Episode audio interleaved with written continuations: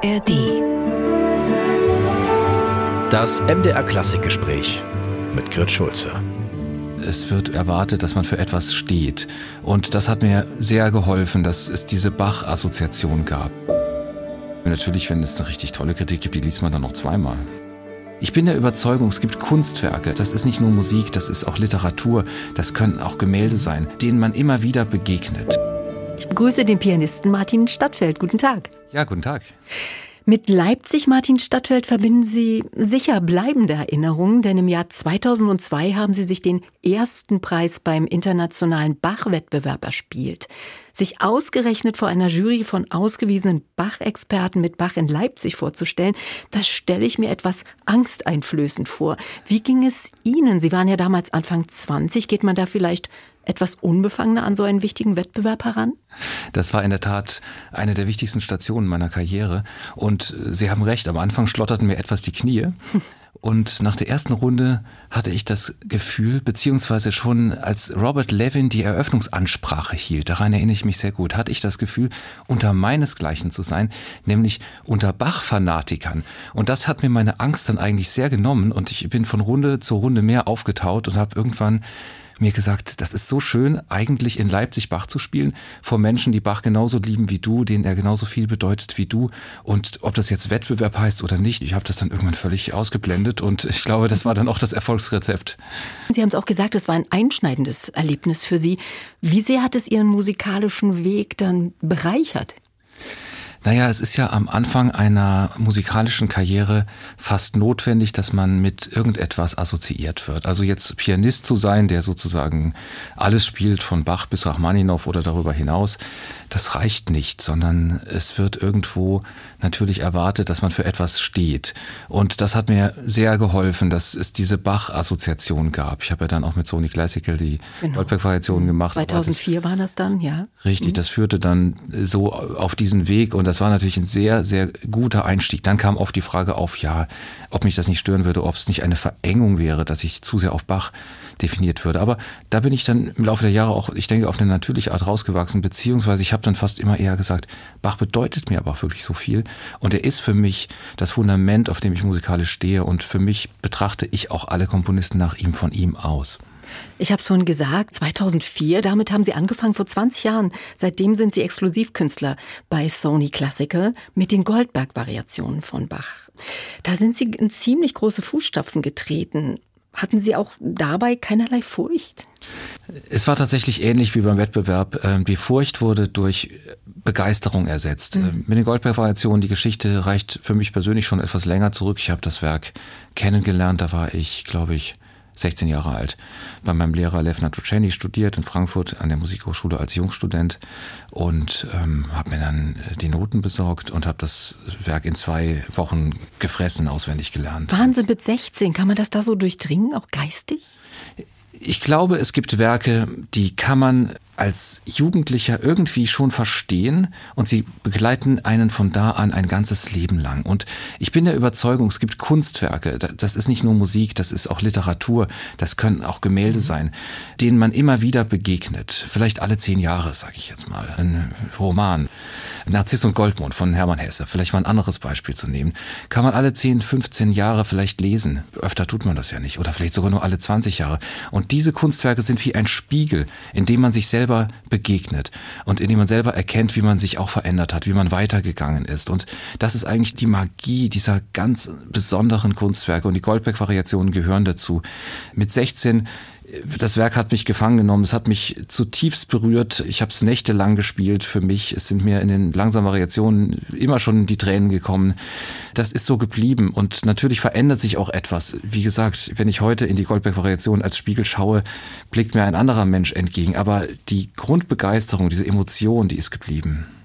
Und das wurde auch von der Kritik gefeiert, dieser Einstand und diese Goldberg-Variation. Lesen Sie überhaupt Musikkritiken? Ist es für Sie wichtig? Ja, ich lese eigentlich. Ich sag mal nicht Kritiken, vielleicht Rezension ist ja. schöner, um nicht gleich ja. Kritik zu sagen. Hm. Ich, man kann auch sagen Kritik. Ja, äh, ich, finde das, ich finde das auch wichtig und ich lese alles, was mir in die Finger kommt. Also ich versuche schon da äh, im Prinzip alles auch mitzubekommen, was über mich geschrieben wird. Ist natürlich immer die große Frage, macht man das, macht man es nicht? Ich finde es ehrlich gesagt etwas arrogant zu sagen, ich lese keine Kritiken, ja. Denn natürlich interessiert es jeden Menschen, was über ihn geschrieben wird und was über ihn gesagt wird. Das ist ja im Grunde das Gleiche. Und jetzt zu sagen, nein, es interessiert mich nicht, das finde ich so ein bisschen abweisend. Ich sage es dann immer, man darf natürlich äh, sich nicht die schlechten Kritiken, die es auch gab, also die auch durchaus sehr polemisch waren, darf man jetzt nicht zu sehr an sich ranlassen, ist leicht gesagt. Aber man darf sich auch jetzt nicht mit den Jubelhymnen verwechseln. Ja, also das ist genauso wichtig. Man kann jetzt nicht sagen, die schlechte Kritik, der versteht nichts und die Jubelhymne hat alles verstanden. Das geht auch nicht. Man muss zu allem ein bisschen Distanz wahren. Und ähm, trotzdem natürlich, wenn es eine richtig tolle Kritik gibt, die liest man dann noch zweimal. Und wie klingen diese Kritiken jetzt zu Ihrem aktuellen Album? Es ist ja vor einem Monat erschienen, wieder bei Sony Classical. Es ist ein Doppelalbum unter dem Titel Barrack Colors. Also bisher habe ich keine schlechte gefunden, aber ich suche noch weiter. Schon der Titel verspricht ja, dass Sie einen großen Farbkasten öffnen mit diesem Doppelalbum. Die Werke zeigen ein Kaleidoskop europäischer Barockmusik vom 1632 geborenen Franzosen Jean-Baptiste Lully, er ist damit der älteste, über Johann Pachelbel, Henry Purcell, dem Triumpharat des 1685er Jahrgangs, nämlich Bach, Händel, Scarlatti, bis hin zum Spanier Antonio Soler, 1729 geboren. Das ist schon eine erstaunliche Spannbreite. Wonach haben Sie ausgewählt und was war Ihnen wichtig, musikalisch aufzuzeigen? Die Werke sind zu mir gekommen. Also Das war wie ein Spaziergang durch die Welt des europäischen Barock und ganz viele Blumen am Wegesrand habe ich da gefunden, die mir auch äh, bislang unbekannt oder wenig bekannt waren. Natürlich die von Ihnen genannten, schön Ihr Begriff vom Triumvirat. Unglaublich, dass im gleichen Jahr 1685 solch einzigartige Komponisten auf die Welt gekommen sind. Ich habe auch die Überzeugung, dass es so sein musste, dass Bach und Händel sich nie begegnet sind, sonst wäre wahrscheinlich die planetarische Konstellation aus den Fugen geraten. Und insofern, äh, natürlich gehören die drauf. Ein äh, Lully, den Sie erwähnt haben, der ist für mich sozusagen das Tor des Barock. Er hat die Sinnlichkeit und Süffigkeit äh, in die Harmonie und in den Klang gebracht. Und damit musste er natürlich irgendwo als äh, großes Portal auch dabei sein. Denn der Antonio Soler ist natürlich schon so ein bisschen im Ausklang. Da hören wir schon ein bisschen Rokoko, da hören wir schon ein bisschen Klassik. Aber das ist eben auch noch im Grunde von den Strukturen her alles sehr, sehr barocke Musik. Sehr romantisch irgendwie auf eine Art und Weise in der Klanglichkeit auch.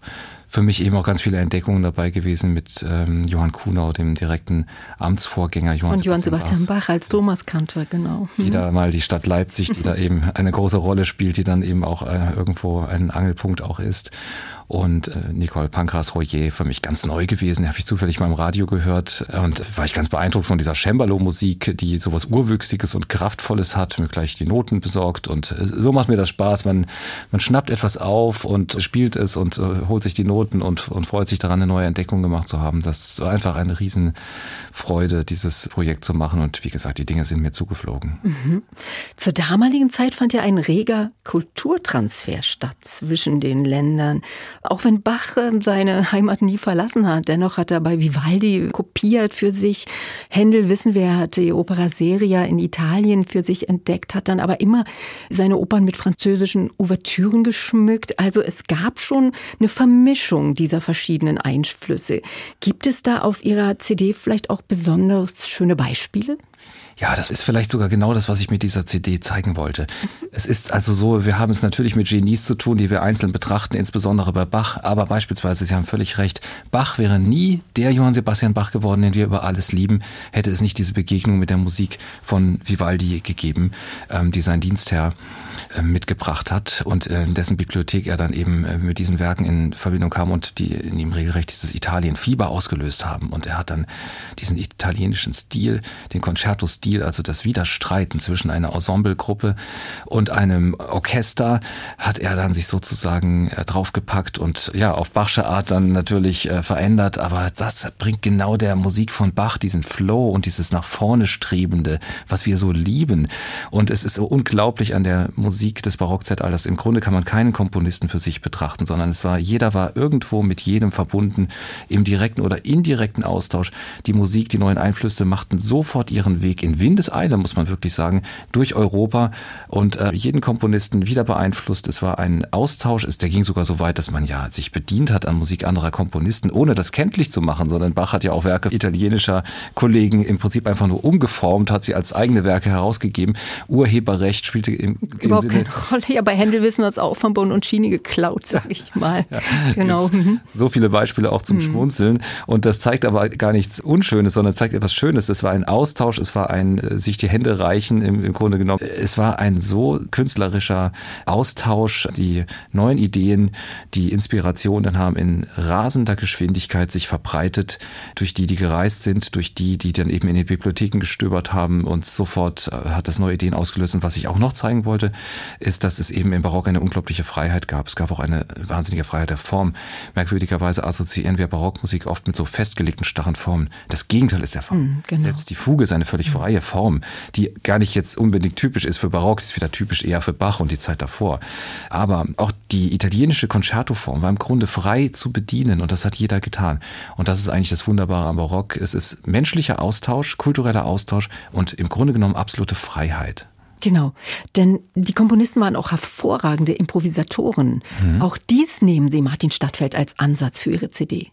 Ja, es gibt übrigens, Sie haben ja eben nach einem äh, Beispiel gefragt, es gibt auch ein ganz hübsches Beispiel auf der CD. Es gab ja einen Wettkampf äh, zwischen Georg Friedrich Händel und Domenico Scarlatti, also den beiden von Ihnen schon genannten im Jahr 1685 geborenen, einen musikalischen Wettstreit, bei dem eben improvisiert wurde, frei improvisiert wurde und wo Scarlatti auf dem Cembalo triumphiert hat gegen Händel, denn Scarlatti war auf dem Cembalo natürlich der absolute Meister. Wir alle lieben eben diese kleinen Miniatursonaten, von denen ich natürlich dann eben auch zwei eingespielt habe und Händel hat ihn dann so regelrecht an der Orgel weggefegt, also diese dieses musikalische Kraftpaket wird dann alle Register geöffnet haben auf der Orgel und da mit seiner Fußtechnik und Pedaltechnik und mit allen Tönen, die ihm zur Verfügung standen, auf der Orgel dann eben den Wettstreit für sich entschieden. Und diese beiden Werke, also eins von Händel, eins von Scarlatti, habe ich eben direkt hintereinander gestellt. Es gibt auch fast keine Pause dazwischen, dass man auch vielleicht so ein bisschen diesen Moment nachhören kann. Jetzt haben Sie es gerade gesagt, das sind Werke für Cembalo. Sie spielen die Werke auf einen modernen Konzertflügel. Was erwidern Sie den Freunden des? Originalklangs. Also den möchte ich gar nicht erwidern, den habe ich höchsten Respekt vor. Und äh, ich habe auch vor Kollegen, die eben Barockmusik auf den historischen und gleichsam richtigen Instrument spielen, natürlich höchsten Respekt. Ähm, vielleicht ein kleiner Gedankenansatz nehmen wir das wohltemperierte Klavier von Bach wo ich dann auch so ein bisschen äh, dem verehrten Kollegen Robert Levin, damals mein Juryvorsitzender, folgen möchte, der das auf verschiedenen Instrumenten eingespielt hat, was ich einen sehr schönen Ansatz finde. Der hat dann eben auch die Orgel verwendet für manche Stücke. Das Klavikord mhm. hat er verwendet, eben dieses ganz zarte Instrument, auf dem aber in einem gewissen Spektrum es möglich war, dynamische Unterschiede zu machen und auch Tonbebungen zu erzeugen, also sozusagen emotionale Regungen darzustellen. Und natürlich das Cembalo. Und mein Ansatz ist dann eben, ich habe ein modernes Klavier, ich baue es ein bisschen zurück. Wir haben etwas weniger Tastentiefgang, viel weniger Steighöhe, also Weg des Hammers zur Seite. Und wir haben es ganz nah aufgenommen, um eben nichts dazwischen zu haben, um einen unmittelbaren Klangeindruck zu erzielen. Und ich hoffe, dass es mir gelungen ist, auch auf meinem Instrument Farbreichtum, also auch unterschiedliche Klänge sozusagen zu erzeugen. Und Sie haben auch einige Lieblingswerke bearbeitet für Ihr Instrument. Darunter sind wirklich Highlights wie Pachelbels Kanon oder Antonio Vivaldis Sommer und Winter aus seinen Jahreszeiten. Zudem sind fast alle Stücke sehr, sehr kurz. Hatten Sie da die Radiosender im Hinterkopf, die ihre Musikformate ja immer kürzer halten? Oder die TikTok-Generation? Das war mir jetzt gar nicht so bewusst mit den Radiosendern, dass es auch einen Trend zur Kürze gibt. Ja. Ich habe auch nicht die TikTok-Generation. Ich habe, aber ja, trotzdem ist ist ja auch nicht schlimm, wenn es auch dadurch sich vielleicht mehr an junge Leute auch richten kann. Das war jetzt gar nicht mein äh, Hintergedanke, aber es stört mich natürlich auch gar nicht. Also wenn es jetzt dadurch eine leichtere Zugänglichkeit auch macht, dann ist das ja schön. CD2 ist, wie Sie sagen, tatsächlich besteht nur aus Transkriptionen und Improvisationen. Also ich habe ähm, Werke mir fürs Klavier spielbar gemacht in recht freien Transkriptionen, zum Beispiel auch den Pachelbel Kanon, den Sie erwähnt haben, mit meiner Kollegin Lilian Akopova, vierhändig eingespielt. Eine kleine Improvisation über Bachs C-Dur-Präludium, auch vierhändig. Das ist für mich ein ganz wichtiges Werk gewesen aus dem frühen Klavierunterricht mit meinem lieben ersten Klavierlehrer Robertus Weimar, der mir damit gezeigt hat, den Harmonien zu lauschen. Und dann habe ich eben etwas Neues gemacht. Ich habe viele Improvisationen, wo ich vielleicht ein kleines Element, eine kleine Stelle, die ich besonders liebe, aus irgendwelchen Stücken rausgenommen habe und darüber dann variiert habe, improvisiert habe, ein bisschen meditiert habe vielleicht sogar. Ja. Ja, vielleicht jetzt noch für Kurzentschlossene der CD-Tipp jetzt zum Weihnachtsfest erschien bei Sony Classical Martin Stadtfeld mit Barack Collars. Sie engagieren sich ja auch stark für Kinder und Jugendliche, denen klassische Musik näher zu bringen. Wie gehen Sie daran? Weil wir vorhin gerade gesprochen haben, ja, es würde Ihnen Spaß machen, wenn diese CD eben auch bei jungen Leuten gut ankommt. Das ist ganz interessant. Das schlägt eigentlich einen schönen Bogen. Ich habe sehr viele Schulbesuche gemacht, auch sehr viele Schulbesuche in sogenannten Problemschulen. Ich mag den Begriff gar nicht so sehr, aber damit ist klar, was gemeint ist, in etwas mhm. schwierigeren Vierteln, in Hauptschulen und bin da ganz wunderbaren jungen Menschen begegnet. Also das waren immer sehr bewegende Momente auch für mich. Und ich habe bei diesen Schulbesuchen immer Barockmusik und meistens Musik von Bach mitgebracht und habe auch immer für mich gesagt, das passt deswegen besonders gut, weil jedes dieser Stücke bringt etwas zum Ausdruck und ganz vertieft. Und der zweite Vorteil ist, es sind immer drei Minuten Stücke, sage ich jetzt mal in Anführungsstrichen. Also tatsächlich eine Musiklänge, die den jungen Leuten vertraut ist und die die auch gut sozusagen bewältigen können. Und jetzt waren meine Schulbesuche aber nicht so, dass ich jetzt da nach dem Motto, hey, hört doch mal zu, das ist doch alles total easy und macht doch total Spaß, sondern ich habe das sehr ernsthaft gemacht. Ich habe den Kindern und Jugendlichen, die selber auch viel mitgemacht haben schon, das, das merkt man auch, über das Leben von Bach erzählt, habe ihnen über die schweren Momente des Lebens erzählt, dass er zum Beispiel von seiner Dienstreise mit seinem Vorgesetzten nach Hause kam und seine erste Frau in, zwischenzeitlich verstorben und auch bereits schon begraben war und Johann Sebastian Bach eben in dieser Trauer und sieben Kindern da stand und äh, das Leben musste trotzdem irgendwie weitergehen, die Verantwortung musste getragen werden und dann gucke ich so und gesagt, das kennt doch jeder von euch diese Momente des Alleinseins, dieser Verzweiflung eigentlich, dass man mal auch mit jemandem über seinen Kummer reden kann. Da gucken einen große Augenpaare an, das verstehen die alle.